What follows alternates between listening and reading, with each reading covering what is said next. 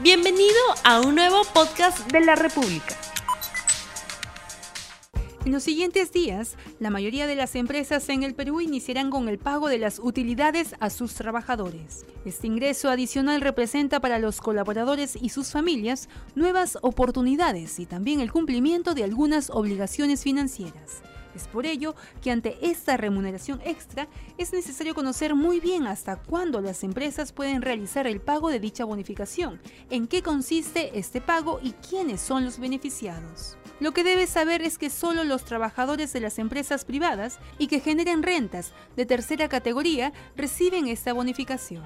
Asimismo, las empresas del sector privado que cuenten con más de 20 trabajadores deberán presentar este beneficio en un plazo de 30 días, luego de la declaración jurada anual del impuesto a la renta, de la misma que vence entre el 25 de marzo y el 8 de abril del 2020. Cabe mencionar que si una empresa paga en la última fecha, es decir, el miércoles 8 de abril, tendrá plazo hasta la primera semana en mayo para pagar utilidades a sus empleados. Si quieres saber más sobre el pago de utilidades y a quienes les corresponde este beneficio, no te pierdas RTV Economía. ¿Hasta cuándo tienen plazo las empresas para pagar las utilidades 2020? Buenos días amigos de la República, bienvenidos a RTV Economía. Estamos aquí en el Diario de la República justamente para presentarles estas informaciones importantes relacionadas al tema del reparto de las utilidades. Hemos visto un video introductorio, pero antes déjenme indicarles que el presidente Vizcarra ha sido claro temprano al informar que ya hay un caso de coronavirus en el Perú, pero tenemos que tener mucho cuidado, no solo cuidado, sino también tenemos que tener información correcta para poder tener obviamente, qué hacer, saber exactamente qué hacer. Es importante lavarse las manos, es importante tener mucha higiene. Vamos a recordar lo que el presidente Vizcarra dijo temprano. Compatriotas de todo el país, una de las principales responsabilidades que tenemos como Estado y como gobierno es proteger la vida, la salud y la integridad de todas las peruanas y peruanos al margen de su condición y en el lugar donde se encuentre. Por ello, desde el momento en que se conoció la aparición del coronavirus en China, adoptamos un conjunto de acciones inmediatas para prevenir, detectar y tratar posibles casos de coronavirus en nuestro país. En los últimos días y semanas, este virus no solo se ha expandido a Europa y diversas partes del mundo, sino también a países vecinos como Ecuador, Brasil, Argentina y Chile. El riesgo de que llegue al Perú siempre estuvo latente. Hoy debo informar que en horas de la madrugada se ha confirmado el primer caso de infección por coronavirus COVID-19 en nuestro país, en un paciente varón de 25 años de edad con antecedentes de haber estado en España, Francia y República Checa. Hemos dispuesto a través del Ministerio de Salud todas las medidas que correspondan desde el punto de vista médico para que este paciente que se encuentre estable cuente con una atención integral. Quiero aprovechar la oportunidad para enviar un mensaje de tranquilidad a los peruanos nuestro gobierno ha dispuesto todas las medidas necesarias para enfrentar una situación de este tipo. El Ministerio de Salud lidera una estrategia, tanto en Lima como en el interior del país, en la que se articula con ESalud, la sanidad de las Fuerzas Armadas y la Policía Nacional, así como diversos ministerios e instituciones del Estado y representantes de clínicas privadas. Hemos implementado el Plan Nacional de Preparación y Respuesta frente al riesgo de introducción del coronavirus en el Perú, que tiene como objetivo fortalecer los sistemas de vigilancia, contención y respuesta ante esta enfermedad. Asimismo, se han activado los protocolos en los aeropuertos, así como en lugares de mayor afluencia de turistas, terminales marítimos y terrestres. Está garantizado el suministro de insumos para el control de infecciones, adecuación de ambientes de aislamiento, así como el fortalecimiento de capacidades de los profesionales en los diferentes centros hospitalarios. Todas estas medidas cuentan con el respaldo del Consejo Nacional de Salud y la Organización Panamericana de la Salud. Esta es una situación que debemos asumir con mucha serenidad, al mismo tiempo con unidad y solidaridad entre los peruanos. Debemos mantener la calma, confiar en las capacidades de nuestro sistema de salud y continuar con las acciones de prevención como lo venimos haciendo tanto autoridades como ciudadanos. La ministra de Salud estará en breve en el Instituto Nacional de Salud, donde brindará mayor información al respecto. Ratifico una vez más que mi gobierno no escatimará ningún esfuerzo para cumplir el objetivo fundamental de proteger la salud de todas las peruanas y peruanos. Muchas gracias. Un mensaje de tranquilidad del presidente Vizcarra en la mañana y tenemos de inmediato algunas recomendaciones para usted. Protégete del coronavirus. Justamente estamos viendo en pantalla los pasos para un correcto lavado de manos. Es importante lavarse las manos. Obviamente hay que quitarse los objetos de las manos y de las muñecas. Eh, tener, mojarse obviamente las manos con suficiente agua. Eh, usted tiene que además utilizar jabón de una manera muy generosa, mínimo 20 segundos. Usted además no solo tiene que lavarse las manos, también parte del brazo, del antebrazo. Es importante utilizar toallas limpias, obviamente papel toalla, deseche usted el papel toalla y con el papel toalla también puede usted cerrar las cañerías. Obviamente es importante tener mucha protección, mucha serenidad, lavarse las manos con o sin coronavirus, tenemos que lavarnos las manos. Y de inmediato vamos a continuar con el programa, vamos a presentar la pregunta del día. ¿Hasta cuándo tienen plazo las empresas para pagar las utilidades este año? usted comparte el programa, envíe sus preguntas, envíe sus comentarios, que estamos aquí con una invitada de lujo a quien voy a presentar, es Vanessa Mejía, es abogada laboralista asociada del estudio Lazo y de Romaña. Y el tema que nos convoca el día de hoy es el reparto de las utilidades. Empecemos. ¿Qué son las utilidades? Y ante todo, bienvenida Vanessa aquí a la República. Muy buenos días, Romy. Estoy muy contenta de estar aquí. Agradezco la invitación. Básicamente, más o menos para contextualizar ya con el video que de alguna u otra manera se presentó al inicio del programa, eh, las utilidades son aquellas ganancias que obtienen las empresas a través de sus actividades lucrativas en el mercado. Significa que son las ganancias durante el año pasado. Así es. Es, decir, estamos 2020 eh, justamente en el periodo en el que se presenta la declaración jurada anual de impuesto a la renta y existe un plazo para que las empresas puedan eh, repartir esas utilidades a sus trabajadores. Exactamente, pero las empresas también reparten las utilidades con sus accionistas inicialmente. Así es, así es. pero también les toca a los trabajadores. Les toca a los trabajadores. Algo para, para, para ponerlos en contexto es que las utilidades de por sí, al ser, al ser ganancias que obtienen las empresas, se dan en el marco de una relación de trabajo, es decir, una relación jurídica determinada, donde tienes a un empleador, a un trabajador y eh, el empleador tiene como, si luego de cumplir con, ciertos requisitos que luego lo voy a explicar, eh, genera, genera ganancias en un determinado periodo anual, eh, tiene que repartir esas utilidades, puesto que es una obligación que recae sobre este. Es una ley que, da, digamos, este beneficio a los trabajadores. Los meses donde se presenta, o donde se tiene que cumplir este beneficio es en marzo y abril, ¿así es? Así es. las empresas tienen en un primer periodo, dependiendo del último dígito del RUC, eh, hasta eh, empiezan el plazo de vencimiento el 25 de marzo. Perfecto. Y terminan la primera semana, casi inicio de la segunda semana de abril. Es decir, después de haber presentado eh, su declaración jurada anual, tienen hasta 30 días posterior, 30 días calendarios para poder hacer el pago de las utilidades a los trabajadores, que de por sí es un, es un derecho eh, constitucionalmente reconocido para todos aquellos que se encuentran en una relación laboral. Perfecto. ¿Y, en qué tipo de empresas se pagan las utilidades, se depositan? Me imagino que hay, hay unas condiciones especiales. Así es. Eh, las empresas que están obligadas a pagar utilidades son aquellas empresas que son generadoras de renta de tercera categoría, es decir, las que lucran. No estamos aquí en el caso de fundaciones, asociaciones, sociedades civiles o empresas autogestionarias como tal lo denomina la ley.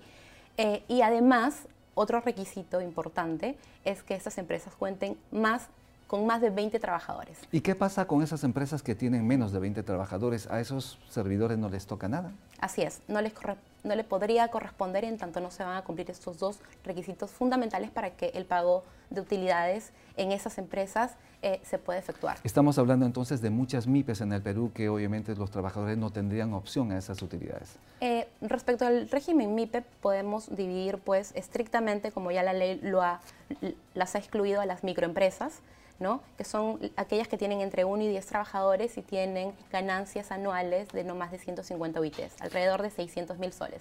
Sin embargo, en este mismo régimen tenemos a las, a las pequeñas empresas que, cuyas ganancias eh, oscilan entre los 150 UITs hasta los 1.700 UITs. Respecto de este conglomerado de empresas, eh, estarían dentro del ámbito de aplicación de la norma. Correcto. ¿Y es homogéneo el reparto de utilidades por sectores o es diferenciado? Es diferenciado y muchas gracias por, por preguntar aquello. Eh, estrictamente la norma establece que se va a derivar un porcentaje determinado de la renta neta anual, que es básicamente las utilidades tributarias, que después de haber hecho eh, una, tu balance general a tus ingresos le recortas tus gastos, obtienes una, una renta financiera. Respecto a esa renta financiera o renta bruta, no se va, no se va a, pagar las utilidades, sino luego de haber deducido aquellos gastos que podrían o no encontrarse en los gastos primeros eh, efectuados, vamos a obtener la la renta o la utilidad tributaria. Respecto a esta utilidad tributaria, eh, se va a tener que efectuar ese pago. Por ejemplo, el sector minero, ¿qué porcentaje se debe repartir entre los trabajadores? El sector minero reparte el 8%. 8%. El 8%, asimismo, el comercio, restaurantes. Existen otros sectores económicos en donde el reparto es del 10%, estamos hablando de las telecomunicaciones, la industria y la pesquería. Y otros sectores económicos eh, que están fuera de los que ya mencioné, reparten el 5%. 5%. Estamos hablando construcción, petróleo, servicios, etcétera.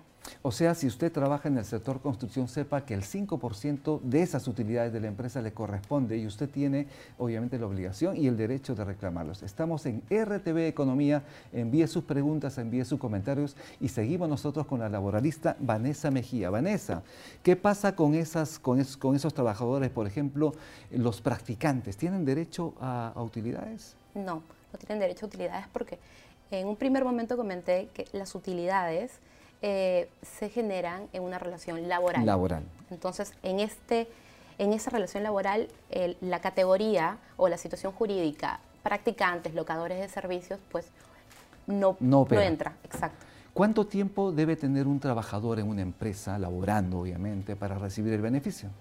Eh, puede ser un día, inclusive, para poder eh, generar si es que esa empresa en donde laboró y, ya cesó, eh, pongamos un ejemplo, eh, generó rentas, generó ganancias, tendría acceso al reparto de utilidades, obviamente en una proporción bastante mínima. ¿Quiénes deben hacer el depósito y cómo se hace el depósito? El depósito los, lo hacen las empresas, okay. Estrictamente.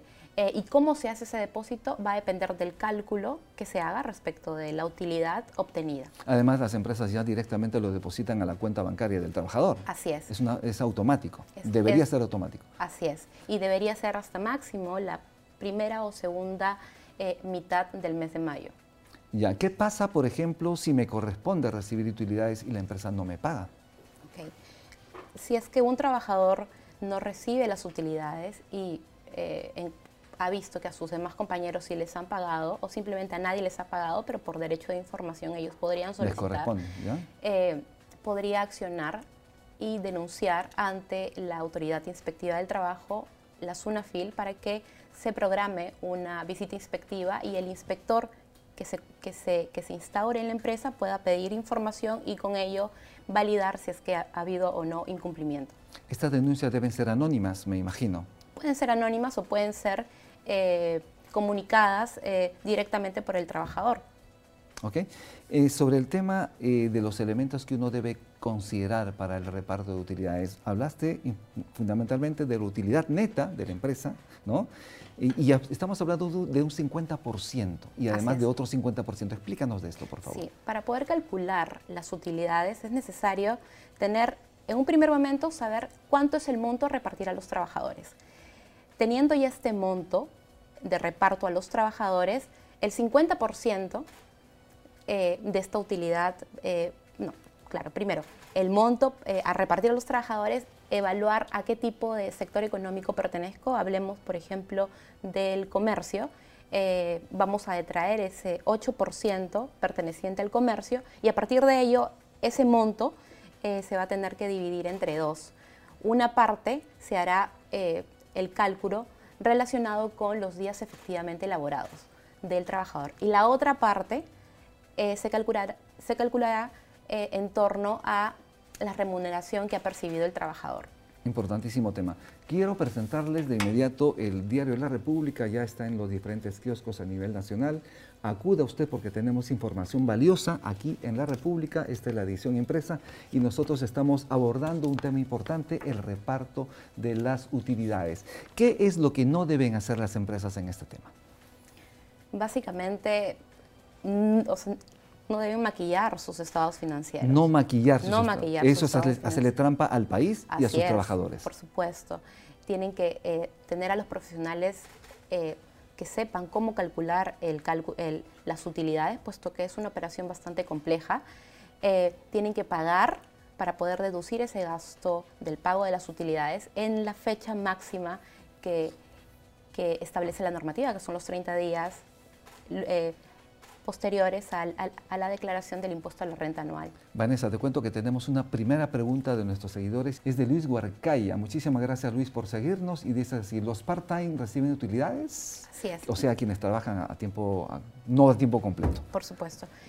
Eh, cuando yo mencioné a quienes, quienes tenían derecho a las utilidades, mencioné a los trabajadores. Y los trabajadores pueden ser aquellos trabajadores que tienen un contrato a plazo inicial o indeterminado aquellos trabajadores que están sujetos a un plazo temporal y aquellos trabajadores que realizan una jornada inferior a la ordinaria, que es a la de 8 horas. Los part-time, en este caso, sí tendrían derecho a las utilidades. Les corresponde. Les corresponde. Así tenga un solo día de trabajo, como lo dijiste.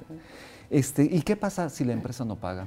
¿Tiene sanciones? Sí, por supuesto. Son ¿Cuáles son esas sanciones? Eh, pueden ser administrativas y judiciales. Si las administrativas eh, es obviamente a través de una, de una denuncia ante la SUNAFIL, si el inspector que se comisiona en, en la empresa recaba información y determina de que ha habido incumplimiento de la normativa sociolaboral, va a imponer una sanción eh, que tiene eh, el calificativo de grave. Es una sanción que oscila entre los 6.000 soles hasta los 112 mil soles aproximadamente. Es decir, las empresas que no cumplen con sus trabajadores con repartir las utilidades tienen esa sanción. ¿Entre cuánto puede repetir? Entre los... Entre los 6 mil soles hasta los 112 mil soles. En caso grave. Pero es, también... es un caso grave, por supuesto. Es, una infracción catalogada como grave por la Autoridad Inspectiva del Trabajo. ¿Qué pasa, por ejemplo, si las empresas maquillan sus estados financieros?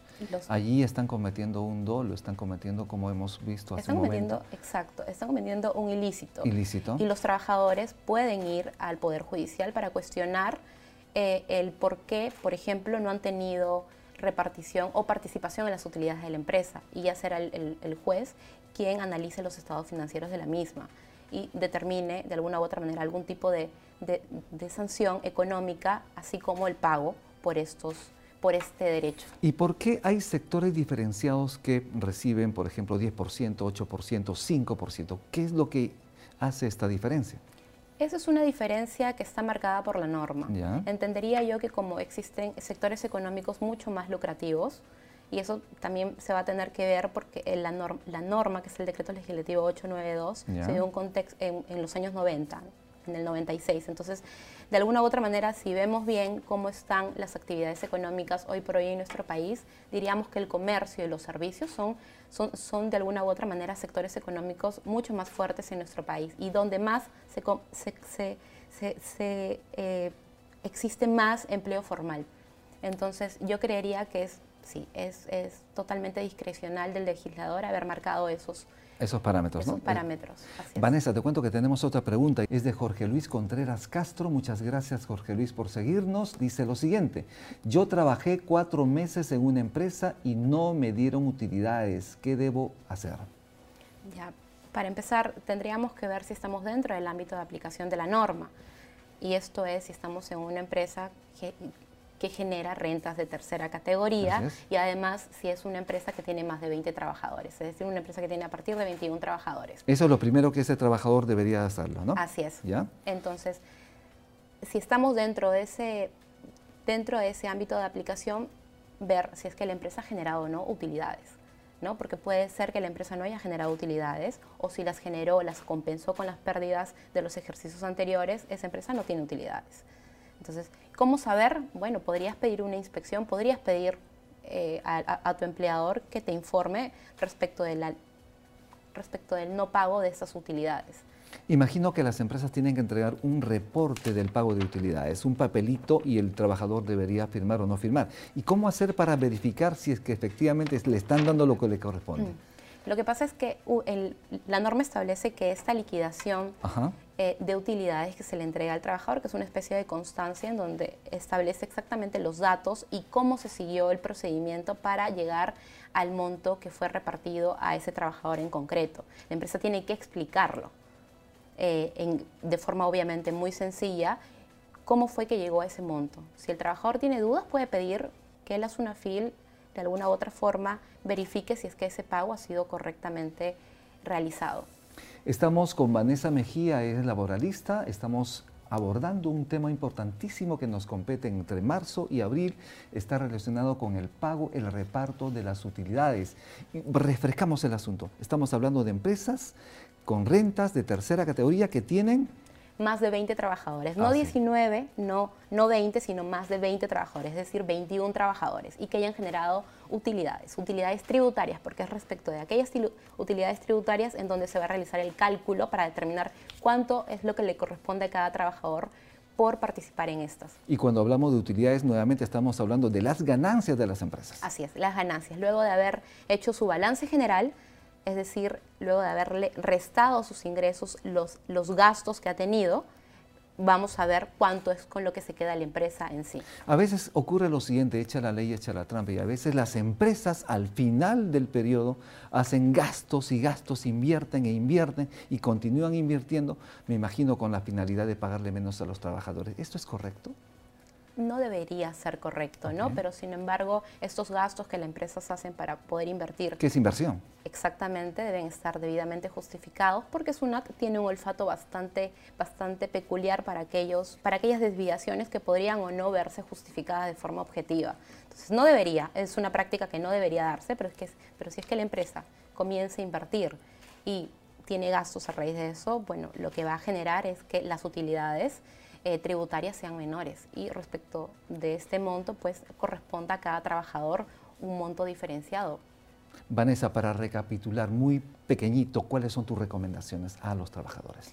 mis recomendaciones a los trabajadores es que revisen, eh, revisen eh, su constancia de liquidación de las utilidades. Si tienen duda alguna, vayan a la gerencia de recursos humanos o quien haga sus veces para consultar el por qué eh, tienen ese, es- ese determinado monto. Si es que no la tienen, pueden acudir a la autoridad inspectiva del trabajo para poder de alguna u otra manera ver que haya habido un, cumplimiento debido respecto a este derecho, que es un derecho constitucional, social, eh, que tienen todos los trabajadores, es decir, todas aquellas personas que están en planilla. Muchísimas gracias Vanessa. Ella es asociada del estudio Lazo y de Romaña y hemos seguido el tema, el reparto de las utilidades. Pero tenemos más información. Tenemos a nuestros periodistas en este momento en el Ministerio de Salud porque hay una conferencia de prensa relacionada al tema que hemos conversado hace un momento sobre el coronavirus. en nuestro país. Se trata de un varón de 25 años que regresó al país procedente de Europa el 26 de febrero. Acudió a un centro de salud privado el 4 de marzo por presentar síntomas respiratorios donde le dieron las indicaciones para seguir el tratamiento en su domicilio. Y simultáneamente la clínica avisó al Ministerio de Salud. El equipo del Ministerio de Salud el 5 de marzo activó el protocolo para casos sospechosos, enviando un equipo especializado al domicilio del ciudadano para examinarlo y tomarle la muestra. La muestra fue enviada al Instituto Nacional de Salud. El resultado salió en seis horas. Se informó como positivo. Actualmente el ciudadano se encuentra en aislamiento domiciliario y su condición clínica es estable.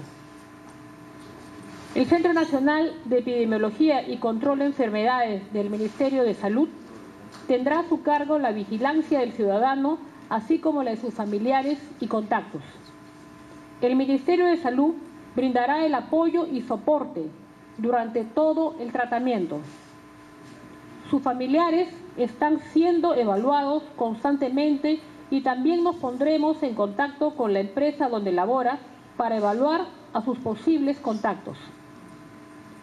Se trata del primer caso de coronavirus en el Perú y quiero decirles a ustedes que tengan confianza en el sistema de salud del gobierno, el cual está preparado para afrontar esta epidemia. Contamos con las personas, recursos e infraestructura idóneos para este fin. Quiero también aprovechar este momento a través de los medios de comunicación a quienes agradezco esa oportunidad de dirigirme a los ciudadanos, que debemos hacer un llamado a los ciudadanos a la tranquilidad y a la calma. No es necesario el uso de mascarillas. Muy importante que lo volvamos a reiterar. Las mascarillas son indicadas para el personal que atiende a un paciente infectado para el personal de salud que lo atiende y para el paciente para que no contamine a otros. No es para que los ciudadanos usen mascarillas porque eso no los va a proteger de la infección. El contacto, el virus ingresa a través de las mucosas, a través de los tornudos, cuando estamos cerca de alguien que está infectado y estornuda a una distancia de un metro, y también se queda en las superficies por ocho horas después que una persona estornuda. Por eso reiteramos que cuando tocamos una superficie de repente de un medio de transporte y no nos lavamos las manos y nos tocamos la boca, los ojos, donde tenemos mucosas, la nariz, estamos nosotros introduciendo gérmenes a nuestro organismo. Entonces, hacemos un llamado a la ciudadanía a mantener la calma y recordar las medidas de higiene que son lavado de manos como mínimo por 20 segundos con abundante agua y jabón, cubrirse el rostro cuando uno va a toser y además evitar tocarse el rostro cuando uno está con las manos sucias, cuando no se ha lavado las manos por 20 segundos porque a través de la... Y ya lo saben, tenemos que mantener la calma, tenemos que lavarnos las manos por lo menos 20 segundos con agua abundante y jabón. Esto fue RTV Economía y queremos indicarles que nuestros periodistas estarán en todos los lugares estratégicos difundiendo y dando información valedera para que ustedes estén siempre informados y síganos durante todo el día porque vamos a tenerlos informados respecto a lo que está ocurriendo con este primer caso de coronavirus. Mi nombre es Ruby Ceballos y nos vemos el día lunes con RTV Economía. Muchísimas gracias y que Dios los bendiga. No olvides suscribirte para que sigas escuchando más episodios de este podcast.